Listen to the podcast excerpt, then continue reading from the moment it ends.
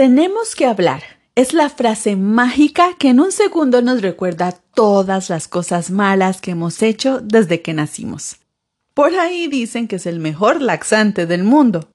Lo que es un hecho es que esas conversaciones incómodas que vienen después de la frase, por lo general nos sirven para cambiar, crecer y continuar mejorando. Y si ese tenemos que hablar nos lo decimos a nosotros mismos, ¿sobre qué sería la conversación? Quizá la respuesta esté en este, el episodio número 59 de Positivo.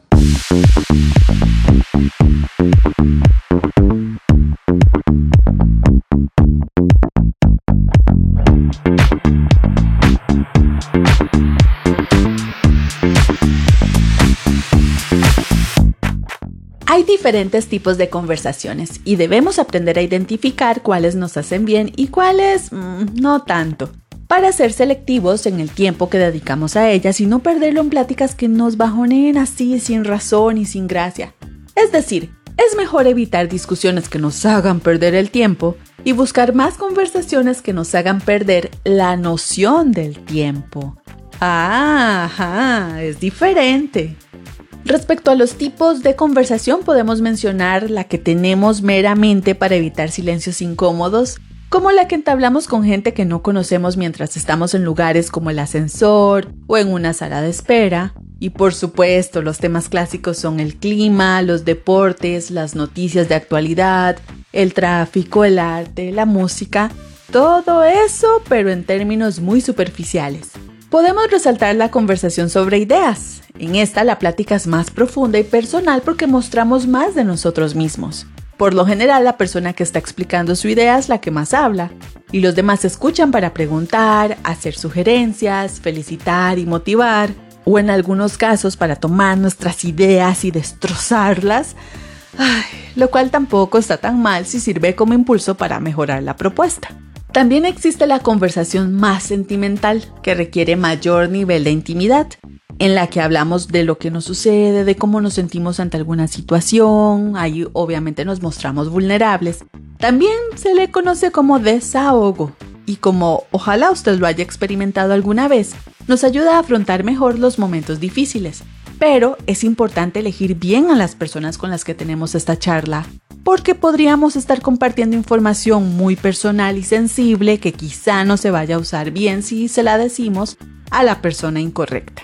Normalmente se tienen estas pláticas cuando hay confianza y nos sentimos cómodos para hablar. Y ya que hablamos de comodidad, recordemos las llamadas conversaciones tóxicas, en las que expresamos juicios críticos acerca de una persona o de una situación, asumiéndolos cómodamente como afirmaciones pero sin fundamentos. Muchas veces lo que nos lleva a eso es el estado anímico que tengamos, y no pensamos mucho en las consecuencias.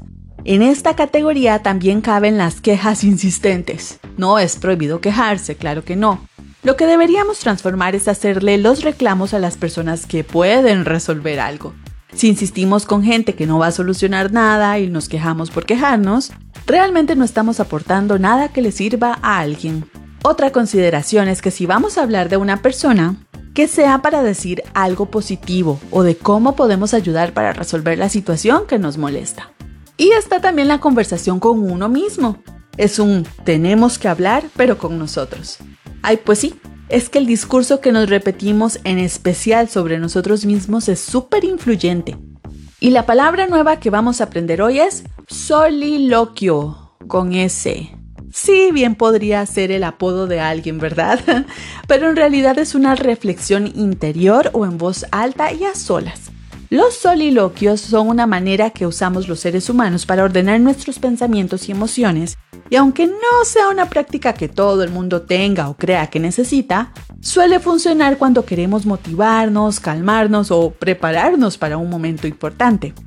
Pensar en voz alta nos ayuda a motivarnos cuando tenemos que hacer tareas aburridas, porque podemos recordarnos cuál es el propósito de esas tareas que por lo general es más motivador. También se puede usar para verbalizar una idea y eso estimula al cerebro para visualizarla inmediatamente. Y así aumentamos nuestra predisposición y productividad en ese momento. Hablarse uno mismo lo obliga a concentrarse y es bueno para la memoria, ya que se activan los mecanismos sensoriales del cerebro que absorben y retienen la información, y esto incluye la integración de nuevos conocimientos. Las personas que discuten con ellas mismas aprenden a identificar mejor las causas de un conflicto, así como las posibles consecuencias de su intervención. Los pensamientos que surgen al exterior ayudan a tomar decisiones también.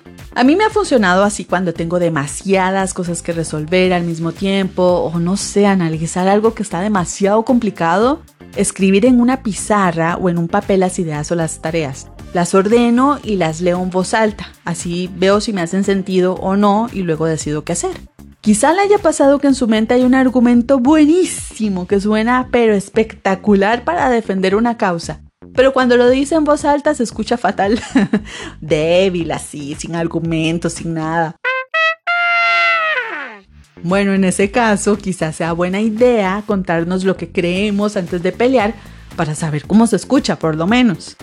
Dialogar con uno mismo mejora la expresión lingüística y la capacidad de exponer las ideas. Por ejemplo, cuando uno tiene que hablar en público o de pronto tiene que hablar con un cliente, asistir a una entrevista de trabajo y hasta una primera cita, ¿por qué no? Es importante repasar el tema del que vamos a hablar para dominarlo y eso nos reduce el nerviosismo. Es muy útil también ensayar la manera en cómo vamos a decir las cosas. Esto sin irse al extremo, ¿verdad? De memorizar cada palabra, si no imagínese, pareceríamos así como robots, gente muy rara, sin esencia y espontaneidad. Y no se trata de eso, no podemos privar al mundo de nuestra esencia, esa no es la idea. Solo es una ayuda para controlar mejor los nervios al hablar. Un consejo muy común de los expertos es practicar viéndose en un espejo. Yo personalmente nunca lo hago porque me desconcentro, pero ya ese es un problema así personal. Este, ajá, lo que sí he hecho es grabarme mientras practico para alguna presentación importante, luego veo el video y corrijo lo que no me sirve. Eso también podría funcionar.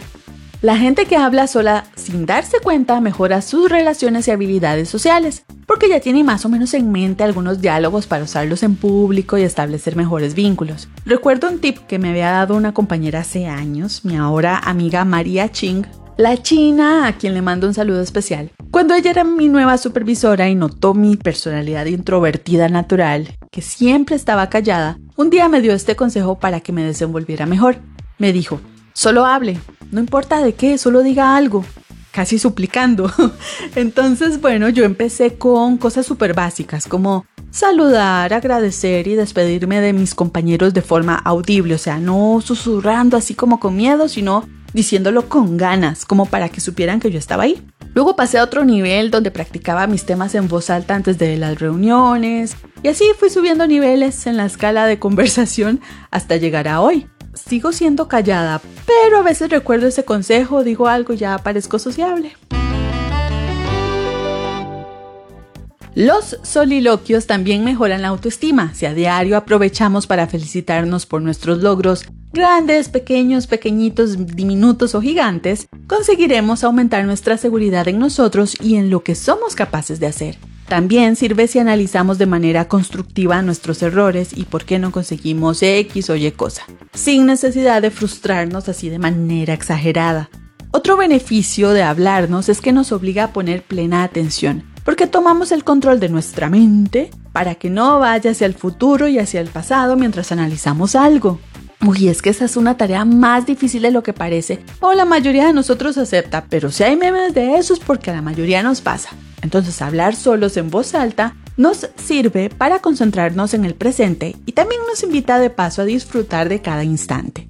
Y bueno, un último consejo sobre todo para las parejas. Si le llega un mensaje de parte de su pareja que dice, tenemos que hablar, usted responda, pero por supuesto que tenemos que hablar. Y así ambos estarán asustados. Y hablando de asustarse, Llegamos al final de este episodio. Muchas gracias por conectarse conmigo una vez más vía Glam Stereo, Fivecast o alguna otra plataforma de podcast. Soy Lili González deseando que tenga alguna buena conversación consigo mismo que le abrigue el alma y le recuerde lo capaz que es de lograr aquello por lo que trabaja.